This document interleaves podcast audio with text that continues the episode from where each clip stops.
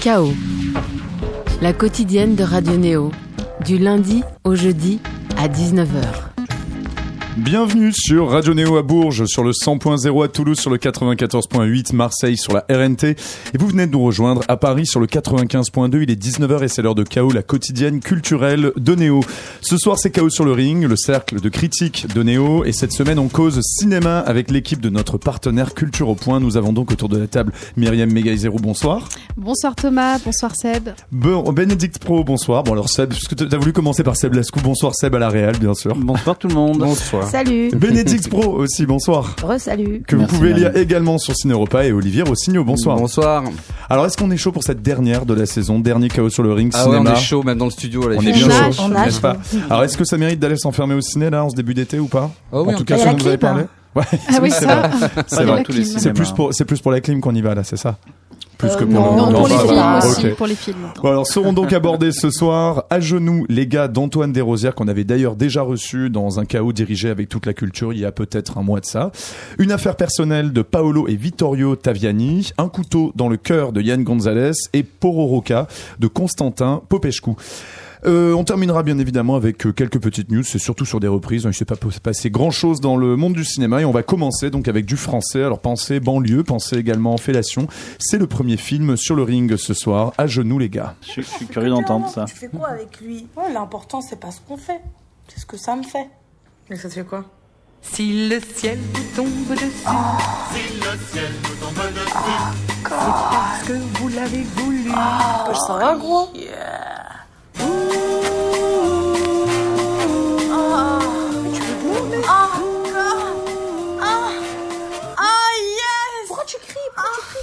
Donc premier film sur le ring euh, cinéma ce soir sur Néo. Il s'agit de À genoux les gars d'Antoine Desrosières. Donc on l'avait reçu avec euh, l'équipe de toute la culture pour euh, juste juste après le passage justement de ce film là à Cannes. Alors c'est un film d'apparence tout innocent et que pourtant qui divise vachement. Donc il suit sur un ton très familier dans une réalisation limite euh, youtubesque. Quatre jeunes de banlieue en plein dilemme autour de leur sexualité naissante. Le tout déclenché par un chantage autour d'une histoire de fellation. Alors donc ça divise pas mal. Il y a beaucoup de gens qui sont assez offusqués par ce film et notamment le, le traitement qu'il a de cette question-là. On va commencer par Olivier qui a pas trop kiffé Olivier Rossignol. Alors attention, je suis pas un puritain, je suis pas offusqué. euh, je me, je m'offusque pas pour. Euh, Tu par, n'es pas euh, offusqué. Voilà, Ouais. moi j'aime bien être, euh, j'aime bien, j'aime bien être un peu, euh, un peu brusqué, un peu trimballé. Sauf que là, j'ai envie de faire le, de mettre le clignotant Mhm. arnaque. hein. Ah. Euh, si on devait inventer euh, un nouveau petit Ulysse pour moi de Télérama, il faudrait vraiment mettre un truc qui, qui, qui, qui explose de tous les côtés. Tellement ce film m'a énervé. Le à- Aramis, j'avais trouvé ça euh, culotté et assez Donc, le rentre premier dedans. film ouais, de premier film. Euh, il présentait une nouvelle vision, une vision inattendue des, des, des jeunes musulmanes parlant de leur, de leur sexualité. Donc ça, ça, ça a défoncé un peu tous les clichés et c'était, c'était amusant, c'était drôle. Mais on, on, on était un peu sceptique, on trouvait ça peut-être un, un, un chouïa provocateur, mais on trouvait ça drôle. Euh, là, on est quand même dans un stade d'opportunisme écœurant et de voyeurisme hallucinant. Euh, rétrospectivement, il y a de quoi euh, vraiment se poser une question sur la méthode des Rosières, qui est à peu près aussi, aussi ambiguë que celle de Larry Clark, mais dont il n'a pas l'ambition formelle. Bon, c'est pas aussi trash hein, cependant. Mm, ah, Dans le propos, tu veux c'est dire. peut-être c'est peut-être euh, un peu aussi louche hein, parce que son regard est quand même un regard à l'arrivée un regard de petit blanc euh, sur des sur des euh, sur des maghrébins qui a euh, comme caution le fait de faire coécrire son scénar par deux de, de- par par ces deux actrices ce qui est finalement une manière de dire que il, il file son scénar de, de- à deux gamines irresponsables pour pour juste cautionner sa, sa démagogie quoi en fait. Alors c'est un film qui est vul- qui est vraiment vulgaire et douteux c'est-à-dire sur le thème un peu du rapport du, le rapport euh, sexuel non consenti peut être méga lol, Euh, c'est-à-dire la punchline to suck or not to suck, that is the question. Alors ça c'est pas grave, c'est bah, c'est On plutôt que ça drôle. fait hein. quand même marrer quand même Les- véritablement les- Bénédicte Pro, cependant. Les, a- les abus faits aux femmes, euh, faits, faits aux femmes euh, traités de comme un marivaudage euh, qui se termine par un rigolo euh, œil pour œil, dent pour dent. Euh, alors c'est c'est voilà. Euh, moi moi, moi je trouve qu'il y a un, un- vraiment un, un gros malaise. Alors peut-on rire de tout? Oui, mais faut rire, faut rire intelligemment. Là, il installe un rire de connivence avec des personnages qui devraient juste faire vomir. C'est-à-dire qu'en gros, on a des on a des des, des, des apprentis violeurs qui euh, qui lancent des vannes et les vannes elles sont clairement faites pour euh, pour pour être en connivence avec ce spectateur. C'est un film vraiment putassier. Le le euh, en- ensuite, je trouve qu'il y a quelque chose de très louche dans l'image de la banlieue parce que en fait, il- on a d'un côté des espèces de, de, de, de, petits mecs euh, pourris et euh, de l'autre côté euh, des filles un peu cruches qui hésitent et qui, et, et qui finalement a- acceptent de le faire. Alors quand on quand, quand Desrosières parle de, de, de, de féminisme, moi je, je rigole quoi. C'est-à-dire que si ce film, c'est un des premiers films euh, censé être euh, le, le, le- comment dire le euh, un, des, un des premiers avatars du mouvement MeToo, je trouve ça je, je trouve ça vraiment mais c'est une euh, voilà, c'est une pour moi ce film est une euh, est une imposture qui me met vraiment en colère et qui me gêne. Bon alors bien Mega Zero, euh, là franchement euh, ton collègue Olivier Rossignol a quand même commencé très fort là d'accord. Est-ce que c'est aussi une arnaque et une imposture pour toi? Alors, À genoux donc de oui. à genoux les gars d'Antoine Desrosières. oui, c'est c'est une arnaque, une imposture. Alors, je ne cache pas que j'ai quand même ri en, en regardant le film. J'étais Euh, là. Voilà. Moi aussi. On a ri, on a ri. Mhm. Et c'est en ça que c'est un peu un peu douteux comme film. C'est parce que il est assez séduisant. Il y a un petit côté euh, où on peut se prendre au jeu. Notamment parce que ça commence un peu comme un marivaudage contemporain, dans une, une scène où euh, ils sont dans un fast-food. Alors je sais plus si c'est un kebab ou euh, un, Kebab. un truc de non, c'est pas les chicken là, les, les poulets. C'est l'un un ou l'autre. hein. De toute façon, marque, la banlieue, c'est soit du, Soit du chicken, poulet, soit, soit, ouais. soit du kebab. Et euh, et il y a des, des petits. bah oui, non mais c'est dire à quel point c'est cliché. Euh, et il y a des, des dialogues un peu un peu drôles qui derrière leur vulgarité cachent quelques vérités. On a l'impression de saisir quelques vérités. Et en fait, c'est un film très sophiste, quoi. Alors, il y, a- il y a plusieurs problèmes inhérents à ce film. Moi, je l'attendais parce qu'il euh, il reprenait les deux actrices de Aramiste, Aramiste qui était Premier donc le premier film, Inès Chanty et Souad Arsan. Et comme l'a dit Olivier, ben, ces actrices-là aussi, elles donnent une certaine caution au film, parce que le film avait quand même été soutenu, le premier Aramiste avait été soutenu par Arte. Et euh, ouais. Alors d'un seul coup, pas ouais, de blanche. bah ouais, mais voilà, tout à fait, c'est un vrai problème. Deuxième euh, soutien, il a celui de Thierry Frémaux qui, euh, en présentant le film à Cannes, dit euh, que c'est un film féministe. Voilà, qui le présente comme un film qui va dans le droit fil du mouvement MeToo. Troisième problème, son titre. Un titre qui s'appelle, un titre qui, ouais, qui est À genoux les gars, sextape. Déjà, c'est euh, Ah, il y a sextape qui Ouais, se rajoute? entre parenthèses. c'est beaucoup trop explicite hein, pour ne pas être frappé de suspicion parce que ce titre est censé fonctionner comme une clé de lecture pour bien nous indiquer qu'il s'agit d'un film féministe où les femmes vont mettre les gars à genoux. Donc bien qu'elles, on les voit d'abord à genoux en train de faire des pipes, on Mm. comprend qu'il y aura un renversement où les gars seront à genoux, au cas où on n'aurait pas Mhm. compris hein, quand même. Oui, surtout que Et- c'est le morceau aussi de musique en fait qui est tenu par ça Tout à euh, dont fait. il nous parlait. Enfin, Et en plus, entre parenthèses, sextape, au cas où on n'aurait pas compris qu'il y aurait une histoire de chantage vidéo euh, sexuel. Donc tout est là pour nous guider vers euh, la bonne lecture, qui est en fait la fausse lecture. Parce que dans ce film, on voit tout à fait l'inverse de ce que de ce que le réalisateur entend démontrer, c'est-à-dire que les filles sont manipulées et elles sont montrées, dans, elles sont essentialisées comme des, des voilà dans leur identité, elles sont assignées à identité. Ce sont des pauvres gamines décérébrées parce que même la fille la plus idiote de la terre n'accepterait pas de faire une pipe pour le chantage euh, là qui lui est fait. Enfin, je veux dire, il faut il faut vraiment être malade mental hein, pour euh, pour en arriver là. Je vois pas qui, je vois pas quelle personne pourrait faire ça, euh, même sous manipulation et sous emprise. Il faut voir comment c'est montré. C'est vraiment des arguments futiles. Après, il y a des arguments historiques hyper douteux. Pendant que son amie, donc celle qui, qui va, c'est pas son amie, c'est sa sœur, pardon. Pendant que la, que la sœur part en voyage à Auschwitz, la fille en question, Chanty, je crois, euh, donc fait la pipe. Et elle discute aussi après avec sa sœur au téléphone qui lui dit que Auschwitz c'est quand même assez grave ce qui s'est passé. Mais alors attendez je vais relever la, la note d'humour. J'ai l'impression qu'il y a un point Godwin qui arrive là. ouais ouais. Elle se dit choquée en fait de ce qu'on est touché aux, che- aux cheveux des déportés. Et elle dit tuer c'est ok mais toucher, toucher aux cheveux ça se fait pas. Et tout est à l'avenant en fait. C'est ce type d'humour qui règne dans le film. Donc tout est traité sur le mode du second degré le viol la déportation et c'est un humour que je trouve très déplacé et très malvenu parce qu'il. euh, D'abord parce que ces réalités existent. Il y a, il y a des, des filles de banlieue qui se font violer pour des questions futiles. Il y a des, il y a des, ces rapports sexuels non consentis. Donc les traiter de cette manière, c'est non seulement vulgaire, mais en plus euh, opportuniste, comme tu me l'as dit, comme, comme tu l'as dit Olivier, mais en plus très déplacé. Euh, Il y a un arrière-fond très raciste aussi dans ce film. Faut, faut quand même euh, voir que, Mhm. que ce sont des jeunes maghrébins qui ne connaissent rien de la sexualité, comme si c'était euh, de l'essence même d'être, de ne rien connaître à la sexualité quand on est maghrébin, et euh, des adolescents bêtes, comme si être adolescent c'était de toute Mhm. façon être bête et, et forcément tomber dans tous les pièges euh, vulgaires de la sexualité. Donc voilà, moi c'est tout ce que j'aurais à dire sur ce film. Esthétiquement, c'est quand Ah même oui. super moche. Ah oui, quoi. donc ça on C'est en a pas du encore parlé. C'est ouais. du chant contre chant et c'est euh, c'est Desrosières fait des vidéos quoi. C'est euh, c'est c'est Ça a l'air très YouTube vu comme ah ça. oui, bah, à, ça- à Donf, c'est puis si c'est vraiment le, le kéchiche du pauvre pauvre quand. Hein. On va passer à Bénédicte Pro. Donc Bénédicte, qu'est-ce que, est-ce que toi aussi tu considères que c'est une arnaque, une imposture ou du moins une blague très très douteuse Oh, ni l'un ni l'autre. Je, je suis pas assez, euh, je suis pas aussi remontée qu'Olivier, mais j'ai un, j'ai, euh, j'ai un sentiment qui est un peu similaire, c'est-à-dire qu'à la fois je suis effectivement un peu gênée par ce film, et puis plus de manière plus légère. Euh, j'ai, un peu ri, mais c'est lourd. Donc il y a une critique légère qui est assez lourde, et il y a une critique plus en profondeur qui est que je pense qu'en fait il avait quand même euh, un matériel qui était assez intéressant, mais je crois que l'erreur qu'il a faite, c'est de confier, comme il le disait, euh, la rédaction du scénario aux deux actrices. Euh, donc l'idée de parler à des jeunes par leur voix.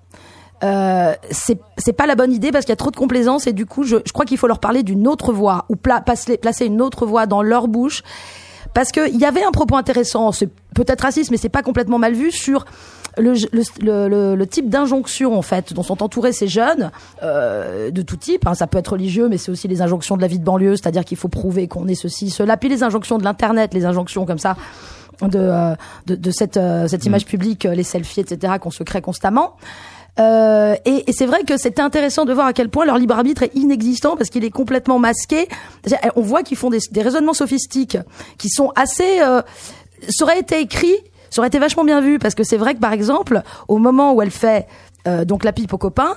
Euh, Sextape, c'est le fait le nom, euh, le titre international euh, du film. Et entre parenthèses, je préfère ce titre-là, lui seul, que À genoux les gars, parce que je trouve effecti- effectivement que ce n'est pas un film féministe du tout. Oui, c'est, c'est euh, voilà. euh, publicité mensongère. Voilà. quoi. Et en tout cas, c'est vrai que cette euh, cette euh, cette jeune fille, par exemple, elle se elle se elle dit oui bon maintenant j'ai sucé ton pote, je vais peut-être pas non plus faire toi. Et elle a l'impression d'avoir remporté un combat euh, là-dessus, là d'avoir de s'être exprimé, d'avoir exprimé sa volonté, parce que quand même on la lui fait pas, alors qu'on vient on vient vraiment de la lui faire euh, sévèrement. Euh, donc ça c'est euh, Et puis elle va le faire, elle va le faire finalement. Oh, bah là, voilà. spoiler max. Et puis, et puis comment dire, Enfin, il y a une scène en effet qui pourrait justifier le titre, qui est une sorte de, de vengeance. Elles vont se venger, elles vont se venger exactement de la même manière, c'est-à-dire qu'il n'y a pas du tout de ru- rupture du cycle de l'humiliation. Et, euh, et le seul personnage qui est à un moment donné euh, un, un Renoir, pour parler du coup leur langue euh, qui qu'elle rencontre, qui est un peu plus, un peu plus, euh, comment dire, nuancé, c'est-à-dire que lui il veut bien se faire sucer, mais pas comme ça non plus, etc. Mais ça c'est peut-être un point de vue plus nuancé que on peut voir nous qui sommes pas euh, dans ce, cet univers-là que le film essaye de, de, de, de, dépeindre et auquel il, il essaye de s'adresser. Et je trouve que si ça, ça te veut un film édifiant, parce qu'il y a quand même au début quelque chose de terrifiant de cette absence totale de libre arbitre, eh bien je trouve qu'il ne va pas au bout. Euh, il ne se donne pas les moyens d'aller vraiment au bout, en, en, en, en probablement en faisant écrire ce film par quelqu'un qui a formulé ce propos sur le libre arbitre, sur le consentement, etc., de manière euh, euh, plus euh, plus euh, théorique, enfin réflexive, enfin plus éloignée, avec plus de distance. Et du coup, je pense que le film, les gens, le public auquel le film s'adresse, ceux pour lequel il il voudrait être édifiant, ne percevra pas les nuances euh, qu'il essaie de créer à la fin parce qu'il reste sur le registre comédique et du coup il perd la, les dimensions extrêmement tragiques de ce qui se passe dans ce film.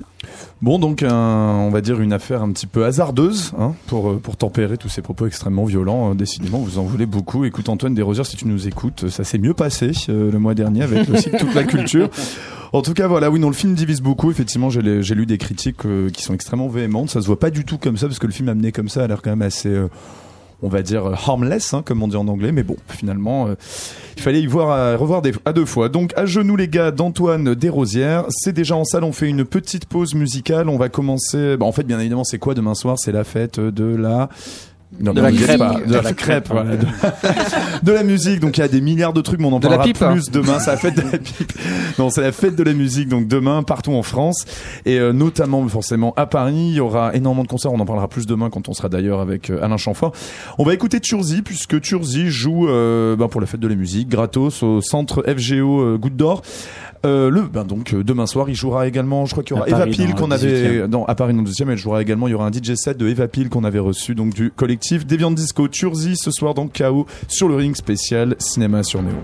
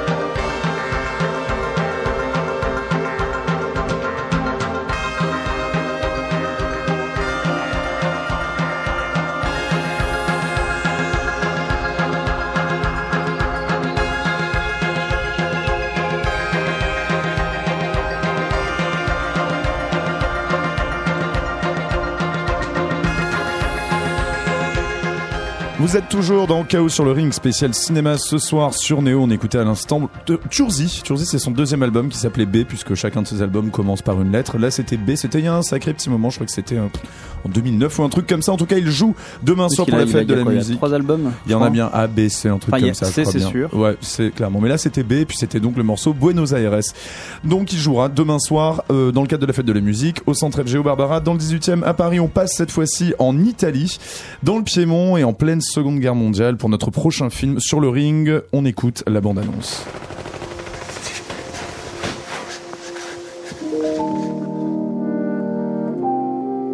Signorino Giorgio era un vero ballerino. Anche lui è partigiano. Perché dice che preferiva me a lui? Con Fulvia parlavate per ore. Il signorino Giorgio invece Invece cosa? Giorgio! Giorgio! Giorgio! che Hamilton c'è di mezzo una ragazza. Un film de résistance et d'amour en plein Piémont italien ce soir dans Chaos sur le ring cinéma sur Néo. Donc il s'agit de Una questione privata, une affaire personnelle de Paolo et Vittorio Taviani. Alors Paolo nous a d'ailleurs euh, quitté à 88 ans peu après le tournage auquel il n'avait pas pu assister puisqu'il avait déjà des problèmes de santé. Il s'agit donc d'une histoire d'amour assez complexe. hein. C'est sur fond de résistance pendant la Seconde Guerre mondiale dans le nord de l'Italie. Ça réunit un étudiant résistant donc qui découvre qu'un de ses meilleurs amis capturé par les fascistes fréquentait un petit peu trop la fille dont il était amoureux. Vous allez mieux nous expliquer ça autour de la table. On va commencer avec Bénédicte Pro. Je crois que tu as plutôt bien aimé le film, non? Bien sûr, bien Ouais. sûr. Euh, Est-ce que c'est un grand Taviani Je sais pas, mais je sais pas s'il y a de grands Taviani. Enfin, si, bien sûr, quand Ah, même. si. Good Morning Babylon. Non, non, mais attends. Euh, ceci est un argument dans la formulation d'une critique. Je vous prierai de votre tour. Non, non. euh, dans le sens où euh, c'est pas des gens qui font, c'est pas des, réalisateurs là, qui font des grands effets de manche. c'est Des, ils suggèrent comme ça et finalement plus on, re- on pense au film, plus on se rend compte qu'il y a des tas de choses qui se superposent.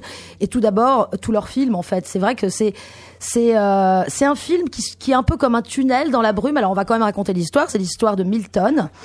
Euh, un résistant qui est donc dans les collines, les collines effectivement euh, lombardes et euh, pas du tout Non, piémontaise Piémont, oui. piémontaise Milton et qui aime une fille une fille à qui il, écrivait beaucoup de lettres et qu'il a- avec qui avec laquelle il formait un triangle amoureux avec son très bon ami Giorgio qui n'avait pas ce côté romancé et qui portait pas lui un nom de un nom d'écrivain et euh, alors, en pleine, alors qu'il est en pleine résistance, il d'abord il cherche cette fille. Enfin, non, il se rend compte ensuite que que son ami, qu'elle aimait également son ami, et il cherche cette amie.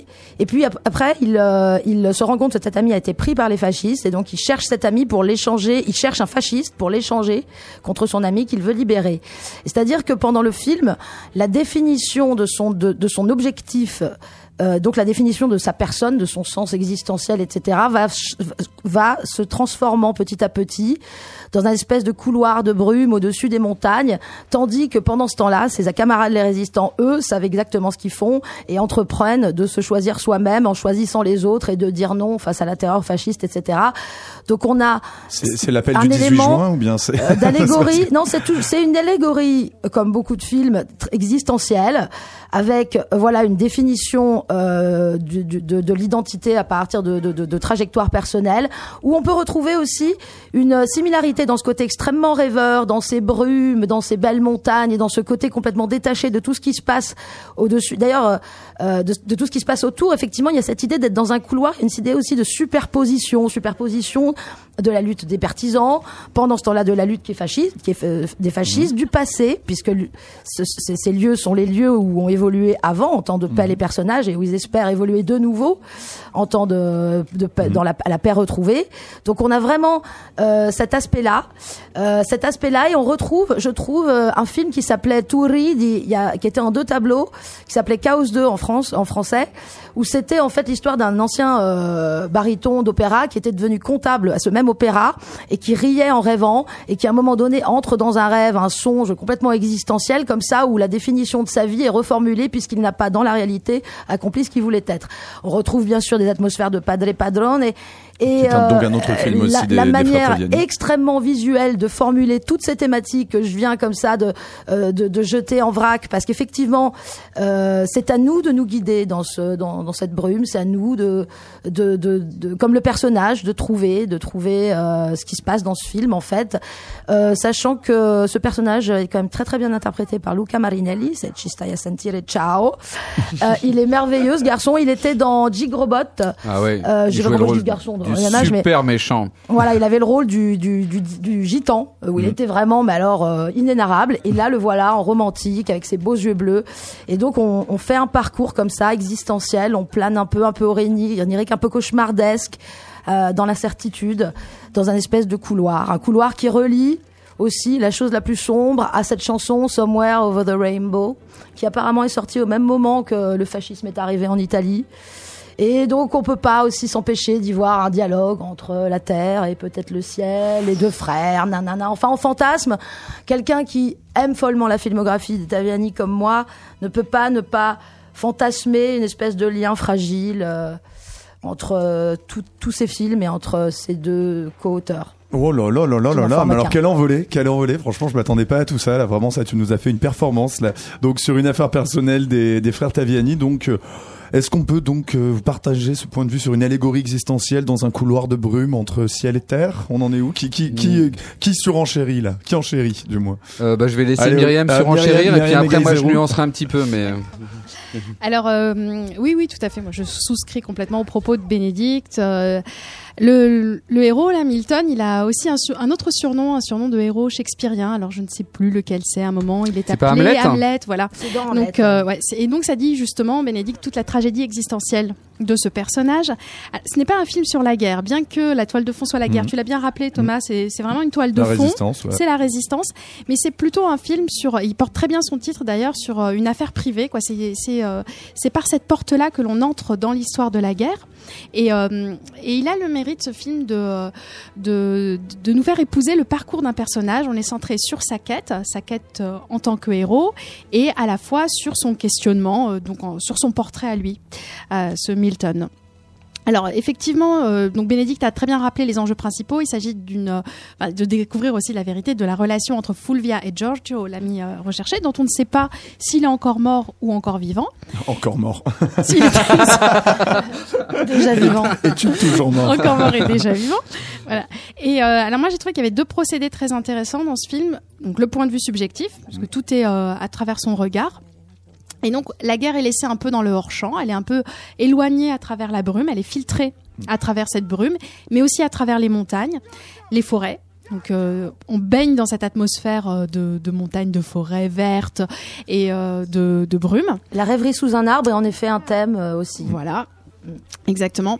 Et euh, donc la guerre est éloignée. En même temps, elle est toujours présente. Et elle est présente à travers un deuxième procédé qui est celui de... euh, Voilà, c'est un procédé littéraire, celui de la synecdoque ou de la métonymie, on voit la, la guerre par euh, ses petites parties. Par exemple, à un moment, on a un gros plan sur un berceau vide dans un village calciné et et on comprend qu'un enfant a été tué, que des innocents sont, sont morts. Et en fait, c'est par ce petit bout-là qu'on voit euh, la grande guerre qui est en train de se produire.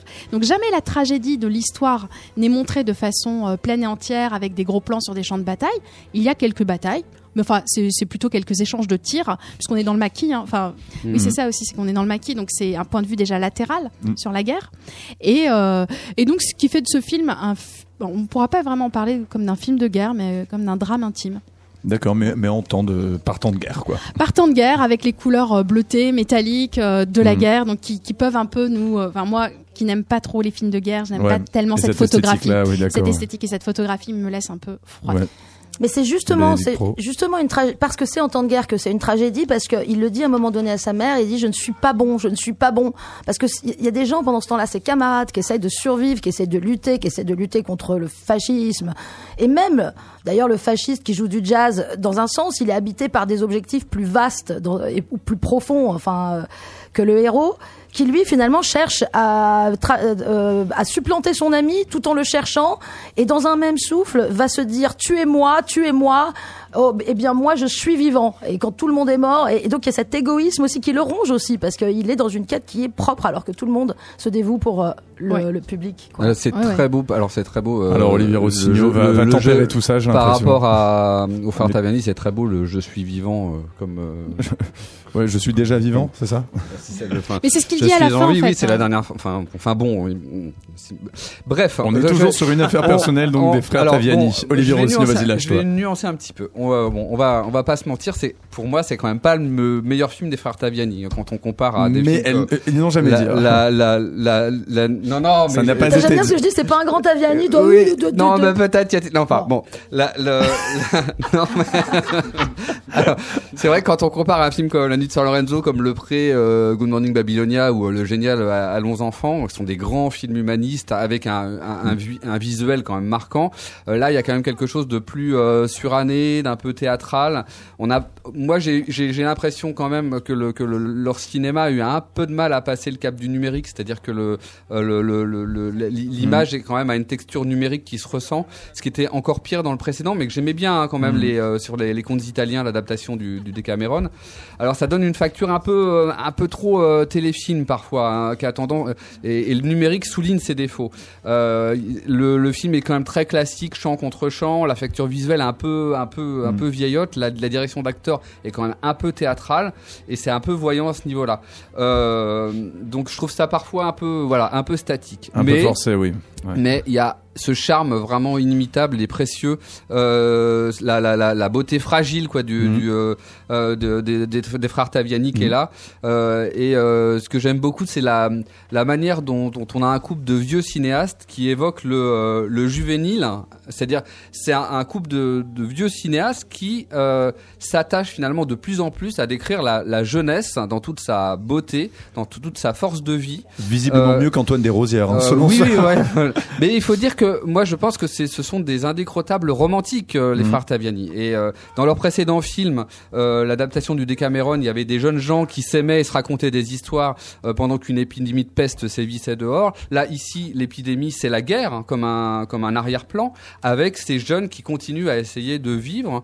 Et ce qui est ce qui est ce que je trouve très beau, c'est que le le film prend des allures. Alors, on en a parlé pas mal des allures quasi fantastiques Mhm. avec ce brouillard omniprésent qui est presque le fil, ra- le fil rouge euh, du, du film parce que c'est le brouillard euh, le brouillard des sentiments c'est le, le, le gris de du, du destin enfin c'est le euh, tout s'avance dans le brouillard.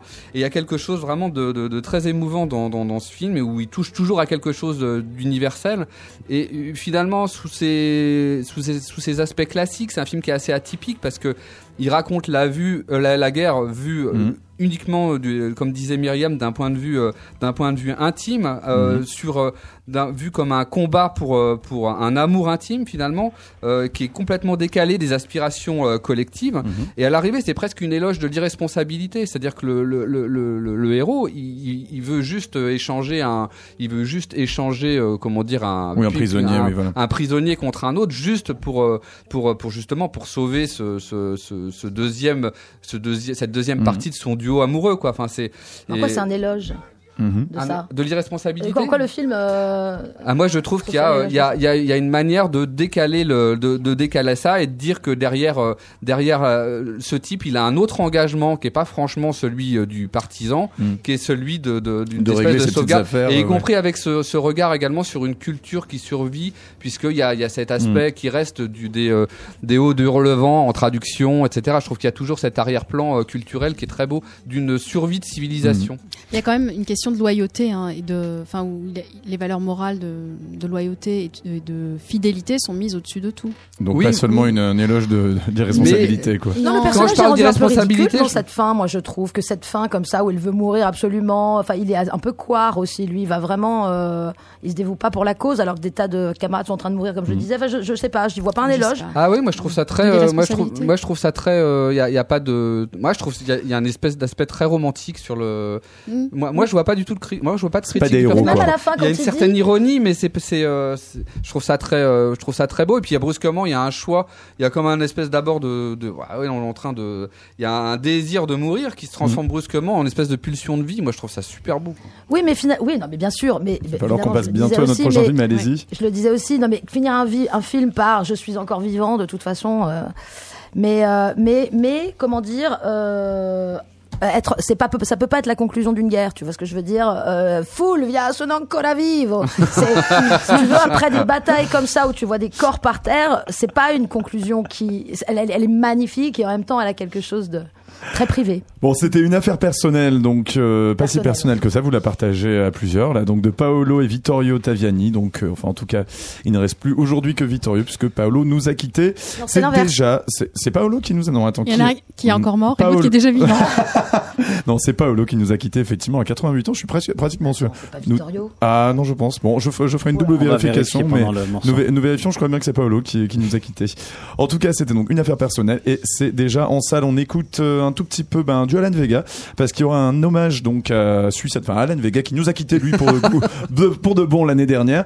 Ce sera ce week-end à Paris dans l'ancien cinéma de l'Entrepôt dans le 14e. Euh, il y aura un paquet de monde. Il va y avoir euh, alors Christophe Pascal Comlade, Marie Moore, Tristesse contemporaine, Vincent Eplé, Jacques Berrocal Rachta et même Fishback. On écoute donc pour l'occasion Sherry de Suicide. À tout de suite dans Chaos sur le ring cinéma sur Néo. Cherie,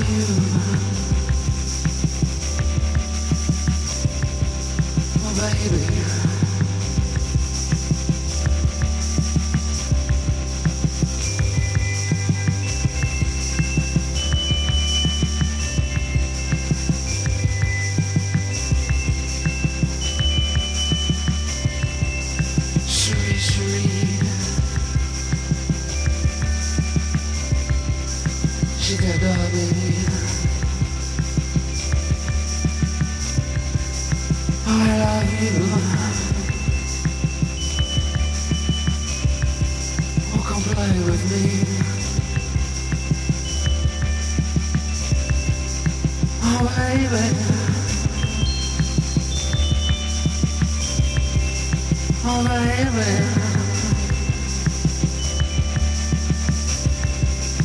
I love you.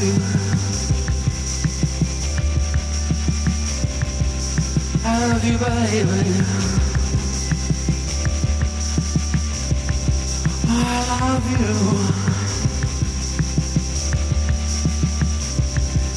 Cherie, chérie.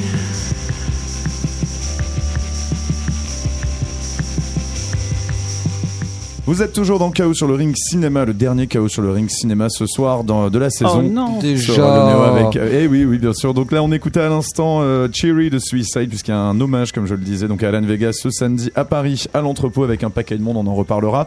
On passe à notre prochain film euh, ce soir sur le ring. Euh, Alors la pensée plutôt euh, Vanessa Paradis et porno gay. Allez-y donc. J'ai besoin de toi. Arrête de jouer, c'est fini pour de bon. Je voudrais sentir ta peau une dernière fois, pour plus avoir peur quand je suis seule, dans la nuit. Je pensais pas que c'était possible d'aimer autant, aussi longtemps. Tu dois m'aimer. T'es à moi, Loïs. À moi, à moi, à moi. C'est un de ses amis qui a découvert le corps. Carl venait de tourner dans un de mes films. Quel genre de film exactement Oh, arrêtez votre charme. Faites pas le coup des types qui sont pas renseignés. Dans deux minutes, je veux tous à poil et regarde à vous plus raide que Giscard. On se soulage avec la main, on est à l'aise entre copains. Alors un film très attendu donc maintenant dans Chaos sur le ring sur Néo, un couteau dans le cœur de Yann Gonzalez. Alors le réalisateur français euh, avait déjà embarqué Eric Cantona ou Béatrice Dalle dans son univers queer dans- avec son premier film Les Rencontres d'après minuit, ou en tout cas son premier long métrage, c'était ça? C'était bien celui-là, oui, Olivier. Non, Il y, avait Béa- il y avait Béatrice Dalle Il y avait non pas Béatrice Dalle, si il y avait Béatrice Dalle dedans, absolument. oui. Ah non, j'en suis sûr, j'ai même vérifié. Je crois. Alors après c'est comme Vittorio et, et Paolo. Oui, voilà. Si t'es si Non, sûr non, comme non, ça. je suis pratiquement sûr de cette histoire. En tout cas, je vais, je vais, je vais double vérifier. Mais en tout cas, cette fois-ci, il débauche Vanessa Paradis. Elle embarque dans une enquête sur un serial killer dans l'univers du por- porno gay. Alors dit comme ça, ça ressemble un petit peu à Cruising de William Friedkin avec Al Pacino. Mais dans la pratique, apparemment, c'est beaucoup plus onirique et, et décalé. Et il y a aussi beaucoup d'amour en jeu. Alors, euh, alors on va commencer avec quelqu'un qui ne pense quasiment rien du film. Voilà, tout simplement. Absolument. Béné, voilà, voilà, Voilà, c'est fait. Absolument. Toi, t'es- pas rentré dedans. Non, mais j'aurais dû. C'est vrai que j'ai jamais aimé un film de Vanessa Paradis. Je le, je, je- j'ai rien contre elle, mais euh, je- elle a des choix de films qui pas euh, sont cohérents en ce sens. Non, mais c'est, c'est euh, la forme est belle, hein, la- l'image est belle, mais enfin pour moi c'est une blague. Pour moi c'est vraiment une blague d'étudiant. Le, le film a pas de scénario, il y, a rien dans les personnages. C'est un jeu avec la les, les différents genres, enfin le giallo en gros quoi. Mais euh, à part dans une scène euh, qui redonne un peu son sens à Il est venu avec sa bite et son couteau, bonne scène. J'aurais bien aimé qu'il joue davantage si on est vraiment dans un dans un dans une aigu- dans une jubilation plastique, tu vois, Ouais. avec des belles lumières rouges et des choses comme ça. Euh, pourquoi pas Mais c'est vrai que non, mais le, il est vide et les enjeux. euh, Enfin, euh, peut-être aussi le, c'est le- un, autre truc intéressant, c'est peut-être le rôle de la productrice que joue euh, Vanessa Paradis, c'est-à-dire la productrice, c'est-à-dire euh, euh, la personne qui commande à d'autres personnes de jouer des choses, mais c'est pas, c'est pas fouillé. Non, il y a rien. J'ai rien. Ok, bon bah alors là vraiment c'est c'est- comme quand on passe au tarot, on dit Voilà. voilà, non voilà. Ok, très Moi, bien. une blague. Bon alors on continue donc sur euh, un couteau dans le cœur que vous avez rebaptisé d'ailleurs un cousteau dans le cœur. J'ai trouvé ça très mignon quand on en parlait avant. Myriam Egaizerou, toi par contre t'es rentré dans le délire. Ah bah moi j'ai plongé avec le commandant euh, en plein dans le cœur euh, de- des protagonistes. Alors je suis rentrée dans cet univers euh, fantasmatique que, que j'ai trouvé vraiment bien construit, formellement abouti. Avec effectivement des éléments de reconnaissance euh, du genre, donc on, on peut penser à un film qui joue avec les codes. Et il y a dans ce film, euh, alors donc c'est hum, C'est un thriller. C'est un thriller. Donc c'est l'histoire d'une euh, d'une productrice de films porno qui voit un à un ses acteurs décédés euh, sous le sous le coup d'un couteau donc, qui leur est planté à un moment où ils sont soit dans un acte sexuel ou bien dans un où ils, sont, où ils se retrouvent tout seuls quoi. Et donc, il y a une enquête autour de, de ce film, et la productrice reprend les éléments de la réalité, de la réalité de, donc, qui est vécue par euh, ces personnages, pour les intégrer dans les films qu'elle produit. Donc, euh, il n'y a pas tellement de frontières parfois entre le, la réalité de ces protagonistes et, euh, et les- le film qui est construit euh, enfin, à l'intérieur. Donc, il y a des effets de mise en abîme. Alors, on peut, on peut voir deux dimensions. Il y a une dimension parodique avec la citation de films de genre, notamment à l'oiseau. J'ai oublié le titre, Olivier, tu peux me le rappeler L'oiseau au plumage de cristal. L'oiseau au plumage de cristal. De de Dario. Argento. Voilà. Ouais. Euh, donc, mais certainement d'autres dialogues. Moi, je connais pas bien euh, Mhm. ce genre, et euh, mais je pense que même sans connaître, on peut vraiment apprécier euh, le, le couteau dans le cœur. Donc, parce qu'on voit la dimension parodique, on voit qu'il y a des citations, on reconnaît des petits éléments formels. C'est et, et, surtout, ça a une fonction critique cette dimension parodique et une fonction d'hommage évidemment. Euh, parodique parce qu'en en fait, il y a beaucoup d'excès. Le maquillage qui dégouline, euh, cette Vanessa Paradis qui est habillée d'une manière un peu euh, euh, exubérante, la teinture, euh, la teinture blonde, le, décapage sur les cheveux. Enfin bref, il y a une espèce d'esthétique de la laideur comme ça qui qui, se signale elle-même. Et puis cette espèce de kitsch qui clignote, moi je l'ai quand même vu dans des effets de lumière. Il y a un moment dans une des scènes finales, y a, tout est noir et puis de temps en temps on voit une lumière rouge comme ça. Ça, ça devient complètement fantastique. Et en même temps, dans cette dimension critique et parodique, il y a beaucoup d'affection, beaucoup d'affection pour les personnages qui ont vécu des drames intérieurs très très forts. Euh, c'est euh, dans ce monde du porno qui peut être vulgaire ou qui peut être qui peut un peu nous nous rebuter. Et ben non, là c'est traité avec euh, énormément d'affection, avec une enfin les personnages sont très attachants. Euh, voilà, c'est le cinéma, c'est ce type de cinéma qui est réhabilité et à travers lui le cinéma dans son ensemble, parce qu'il y a aussi beaucoup de citations du cinéma, enfin des moyens techniques du cinéma. On voit la monteuse, on voit euh, le caméraman. Il y a même Bertrand Mandico d'ailleurs qui joue voilà, le caméraman. il joue le caméraman, donc, il y a ces effets de, de citation, Ouais. de dialogue, qui de peuvent faire du cinéma un peu interlope voilà, français. ouais. ça peut faire penser à un petit entre-soi, un petit univers, mais peu importe. euh, soit on s'y retrouve et parce qu'on on est en famille ou, et entre amis, soit on ne s'y retrouve pas et on apprécie l'esthétique et la façon dont elle est, euh, dont elle est mise en continuité. Euh, Il y a beaucoup de virtuosité. Alors au moment où c'est Bertrand Mandico qui filme, et on a un rappel de l'image carrée qu'on avait vue dans Les Garçons Sauvages de Bertrand Mandico, tout d'un coup l'écran devient carré au bout arrondi. Ah oui, d'accord, donc ils font des Oui, clins il y a- d'œil, euh, Il y a d'accord. ce disp- euh, un dispositif avec différents hum, régimes d'images des rappels de son, des rappels euh, d'images voilà qui appartiennent à d'autres euh, d'autres films et euh, là-dedans une dimension mélodramatique puisqu'il s'agit d'un amour fou, d'un amour profond de la productrice pour euh, pour son amante qui qui, veut rompre, qui a rompu. Donc c'est toute cette douleur qui affleure chez Anne Parez, donc euh, jouée par Vanessa Paradis. Et c'est elle véritablement qui reçoit le poignard, dans, le couteau dans le cœur. C'est elle qui le reçoit. quoi. C'est aussi cette double entente. euh, C'est un titre à double entente parce que il est question de crimes euh, en série, mais aussi de la de la douleur amoureuse derrière ces crimes en série. Et donc les différents régimes d'images, ils viennent un peu se ils viennent un peu signifier le fond. Et la forme dialogue avec le fond.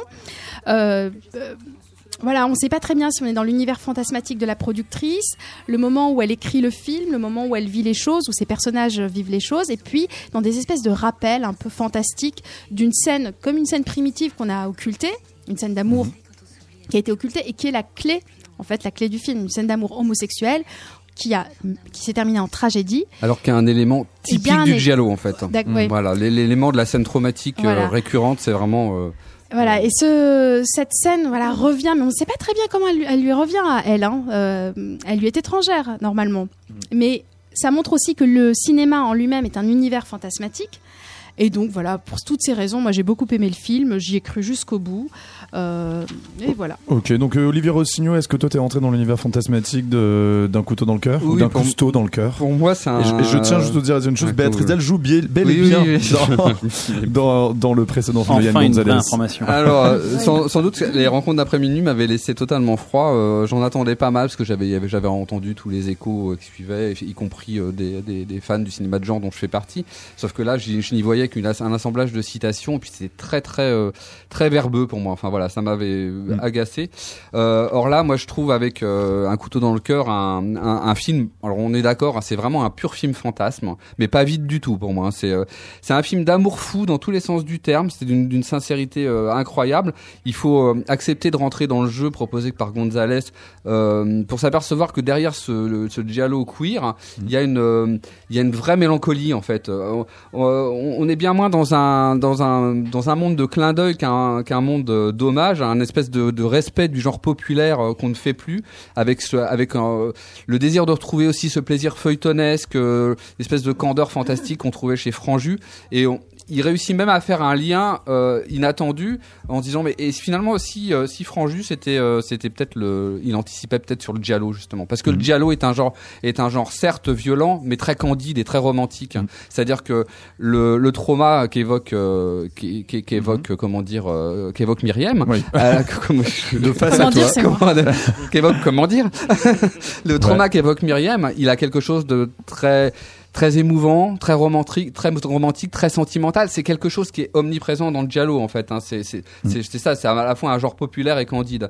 Et euh, le risque en touchant au genre, c'est c'est la posture geek, c'est les citations. Et là, je trouve que euh, Gonzalez il en fait des citations. hein. C'est vrai que Crossing, dès le départ, c'est une évidence. C'est vraiment Sur le pitch, on va dire, de base. Mais euh, il y a un truc que j'aime beaucoup dans ce que dans ce que dit Gonzalez. Il dit que par rapport au, par rapport aux, citations euh, ou au clin d'œil, il préfère créer un espace de trouble plutôt qu'un qu'un clin d'œil. Et c'est ça. Mm. Il crée une atmosphère. Il retrouve une atmosphère.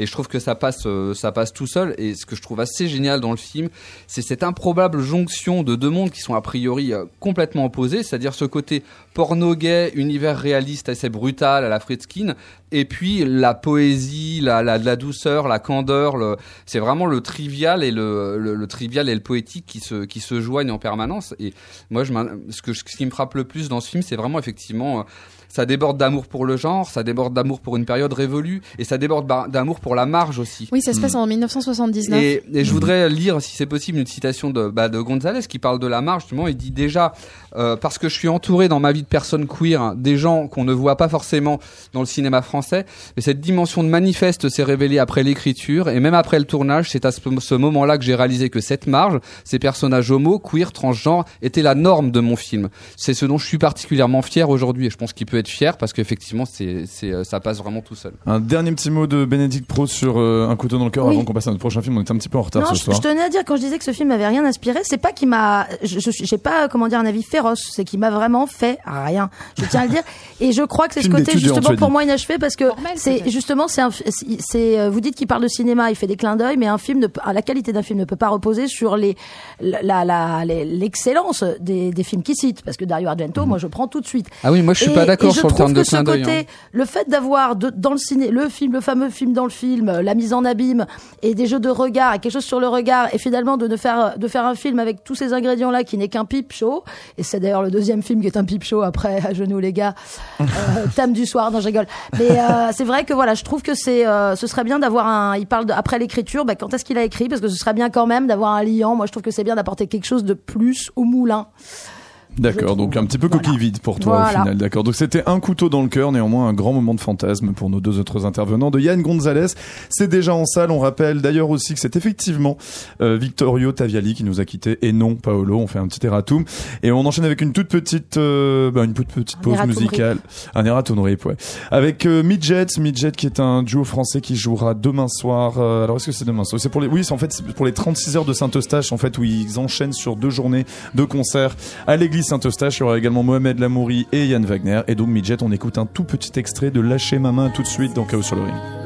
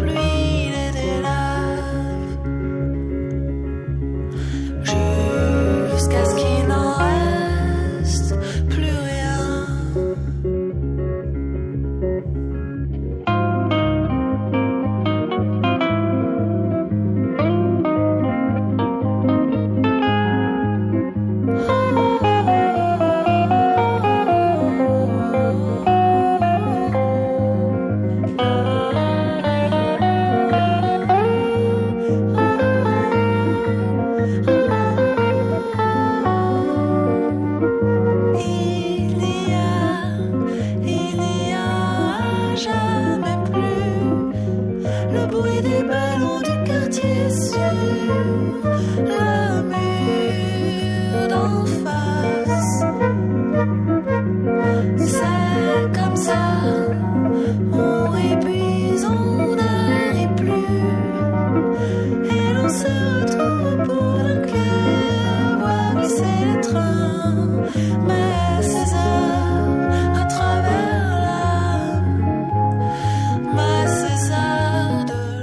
Midget dans Chaos sur le ring spécial musique Midget donc qui ouvriront les 36 heures le festival des 36 heures de l'église Saint-Eustache à Paris.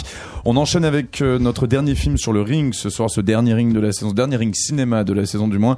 Euh, là on passe en Roumanie avec un thriller à tendance presque fantastique. On écoute ça tout de suite.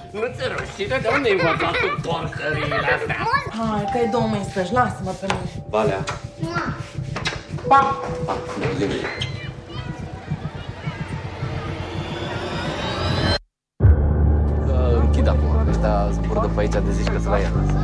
De unde e Marion? Nu spuneam asta, era pe ei să jucau cu niște baloane.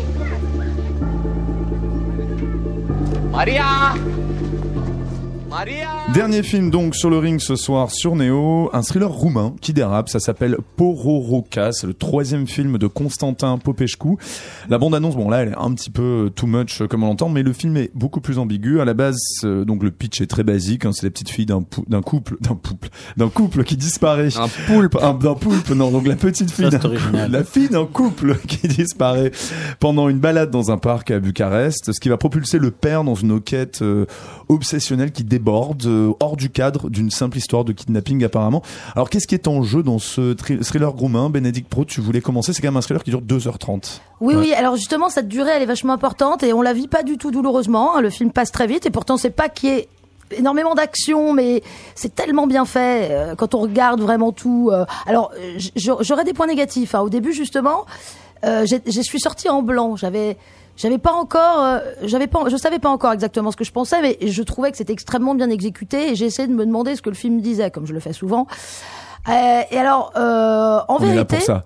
euh, non, mais c'est c'est euh, c'est sur la famille, c'est sur la dislocation de la famille. Alors il faut il faut savoir que donc euh, ce qui se passe, c'est qu'en fait il y a quand même un plan séquence de 18 minutes au moment où la petite fille disparaît. Elle disparaît, on ne sait, on ne 18 saura. minutes de plan Ouais. séquence. Ah ouais. On ne saura, mais en fait c'est même De pas Palma un, chez toi. un plan séquence. D'ailleurs, c'est un plan fixe, c'est-à-dire que c'est un plan fixe et effectivement.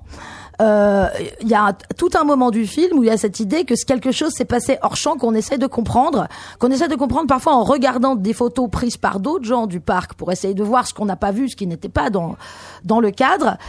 Euh, et effectivement, euh, on, on voit comme la famille se disloque dès qu'on enlève un élément, et euh, et puis on voit la, la lente, euh, euh, comment dire, le passage aux la descente aux enfers du d'un personnage qui est laissé seul, la femme part, etc. Euh, la, la famille, un thème qui revient comme ça, même au début. Il y a, y a un coup de fil étonnant qui reçoit, il, il- quelqu'un qui harcèle sa femme apparemment, et lui dit je vais tuer ta famille, etc. Donc c'est vraiment un truc sur la famille.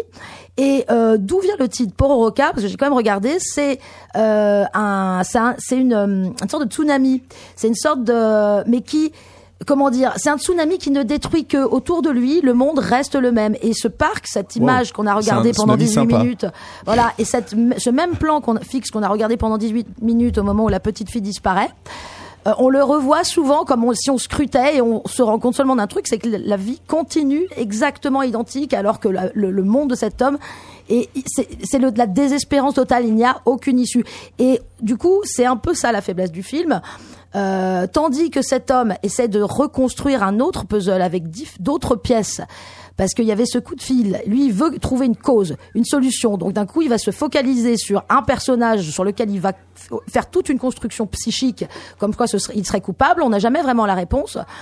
On sait déjà, tandis que cela se passe, qu'on n'aura jamais la réponse. Et on le sait. Et ce côté prévisible, ça fait partie probablement de l'intention du film et, ça n'en diminue pas la qualité. Mais c'est vrai que euh, fallait lui donner une conclusion. Il lui donnera une conclusion qu'on peut pas révéler. Vraiment. Euh, Mais c'est un peu trash, il paraît.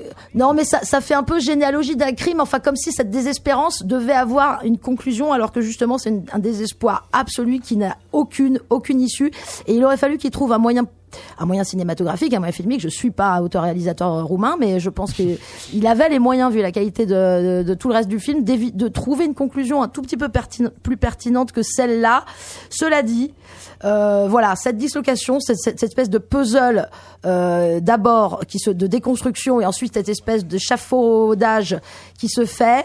Euh, c'est euh, c'est un motif qui est vraiment intelligemment euh, construit au fil du film et j'ai trouvé que c'était vraiment intéressant. Alors un objet assez étonnant donc pour au cas de Constantin Popescu, euh, Olivier Rossignol, qu'est-ce qu'on en a pensé? Il va falloir qu'on aille un petit peu vite hein, parce qu'on est euh, Bon peu- bah voilà mon film vide à moi.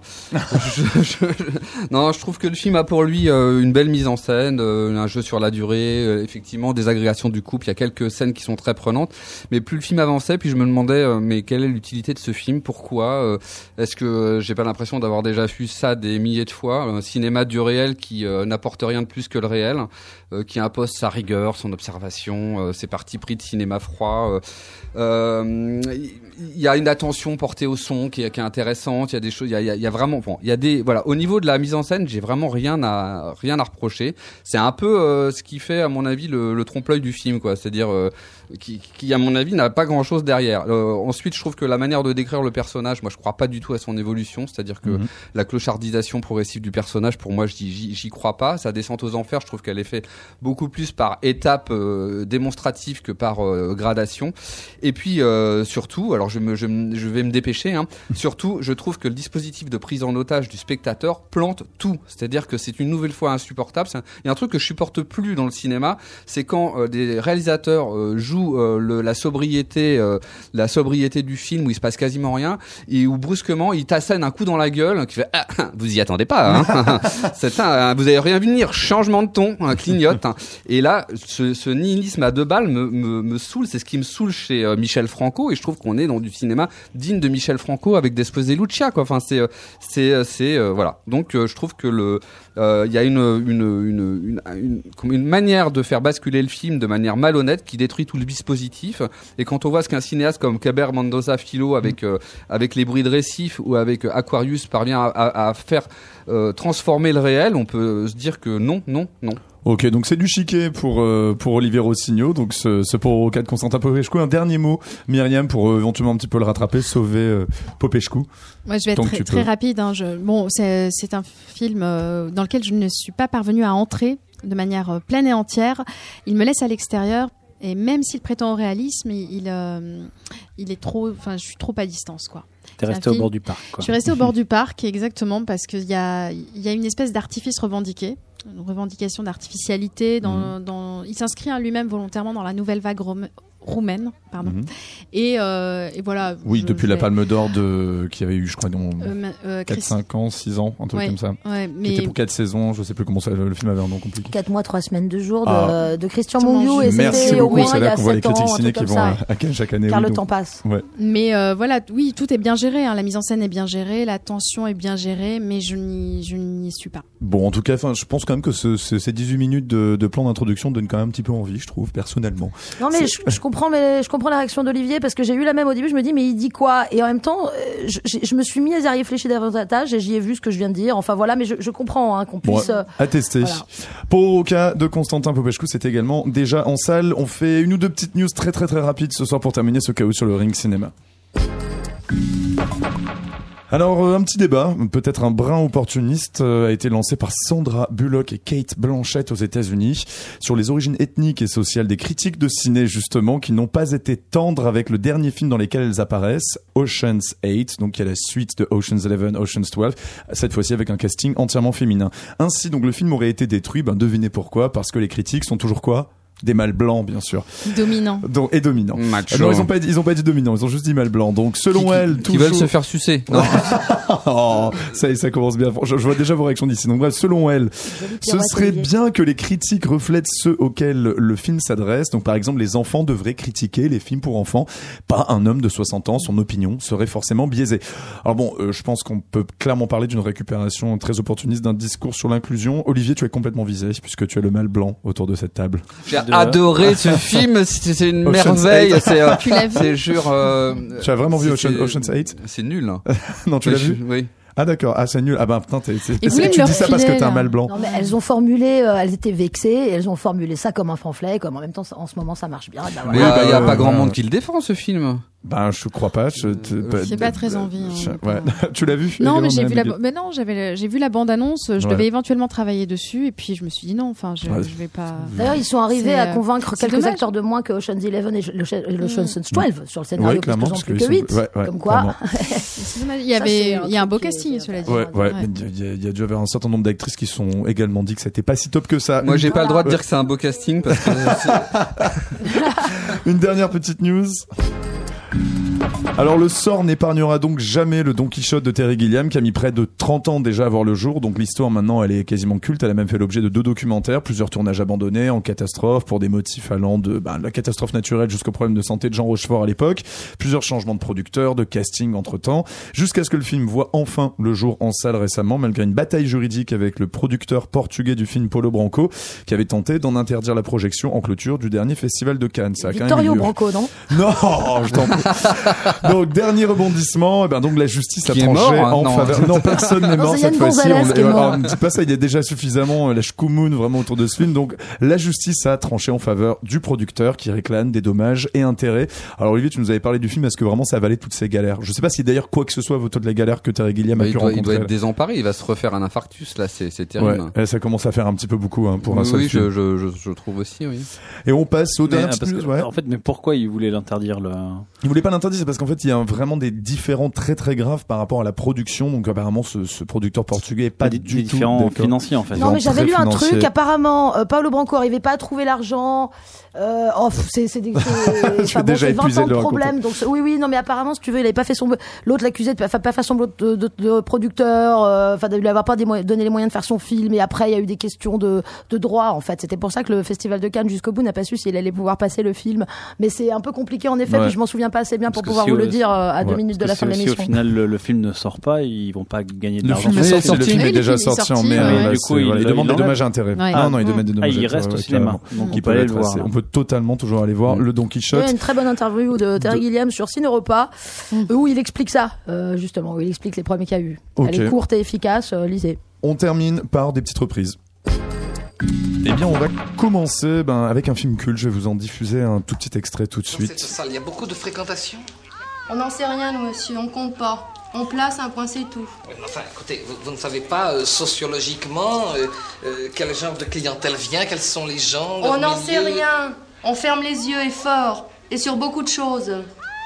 Mais enfin, je sais pas, moi, si j'étais vous, c'est fantastique comme champ d'exploration. Vous ne voulez pas venir un peu avec moi dans la salle non, voir ce merci, qui j'aime l'opérette. À la 3. La j'aime 3.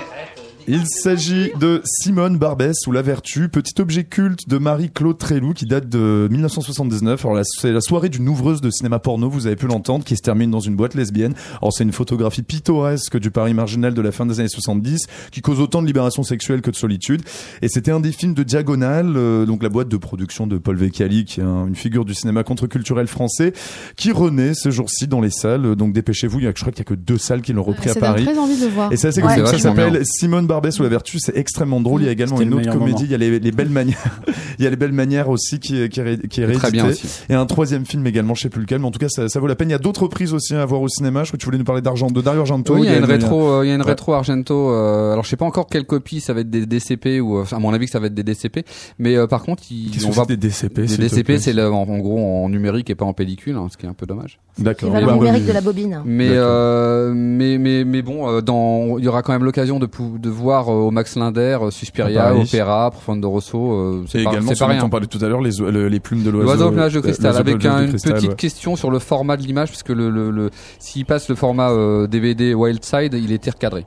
Et également euh, Myriam Et, Agnès euh, Varda, une Agnès reprise. Varda, oui, l'une chante, l'autre pas, qui ressort le 4 juillet. Donc euh, voilà, c'est Merveilleux. ouais, superbe film. Ça, c'est un film sur la libération Ah des ouais, femmes. ouais, Alors là, ah oui, c'est un ah, véritable Vous film féministe. Mm. trop bien, la boucle est bien. Merci beaucoup pour ce dernier chaos sur le ring cinéma avec l'équipe de Culture au Point. Merci à vous. Merci. On se retrouve donc tous à la rentrée. Donc merci Bénédicte Pro, merci Méga Méré Méga Izero et merci Olivier Rossignol. Merci également à toi Seb Lascou à Merci la à toi. Thomas Corlin. Vous pouvez retrouver cette émission, sa playlist sur radioneo.org, sur iTunes et sur les applications de, de, euh, ben, de podcast pour mobile. On se retrouve demain donc pour un KO, euh, bah, un KO avec une formule normale avec personne d'autre que Alain Chamfort, tout simplement skit avec euh, Felicia Atkinson qui jouera bah, en fait cette fois-ci le 23 juin gratuitement dans une piscine à Noisy-le-Sec.